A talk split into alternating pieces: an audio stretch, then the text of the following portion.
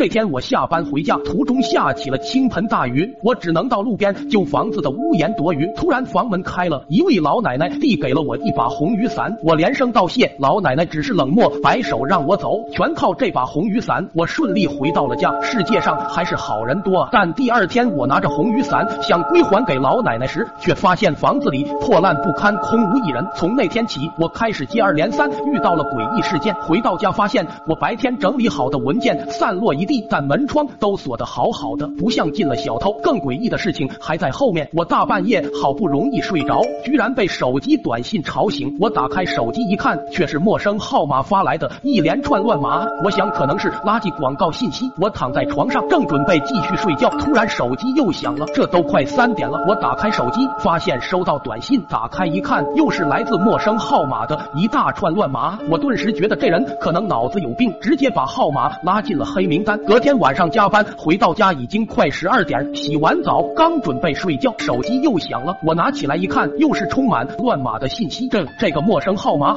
我不是拉黑过了吗？我越想越气，于是气愤的回复短信：“你这个神经病，能不能不要再骚扰我了？”那个陌生号码回复了我：“你敢骂我，我饶不了你。”发过来还有一张图片，我一看图片上竟然是我刚刚坐在床上玩手机的图片，顿时脸都吓白了，向窗外看去，并没有发现任。任何人，我揉了揉眼睛，发现不是我的幻觉。我努力让自己镇定下来，回了短信：“你是谁？你要干什么？”短信很快又发了过来，上面是一个陌生地址，外加一句话：“想知道我是谁，就来这里找我，否则我就天天骚扰你，让你不得安宁。”我很害怕，但不得不赴约。一路上我总觉得有人在跟着我，可我一转头，身后并没有任何人。终于来到了短信上的地址，但眼前的景象让我如坠冰窟。这里居然是一处荒无人烟的墓地。我吓得手足无措。这时短信又来了，我差点吓得手机都掉了。打开一看，短信里赫然出现六个大字：“我就在你后面。”还有一张图片。我颤抖着点开，发现竟是自己的后背照。我浑身冰冷，后脊背发凉。我缓缓回过头，只见一位白衣女人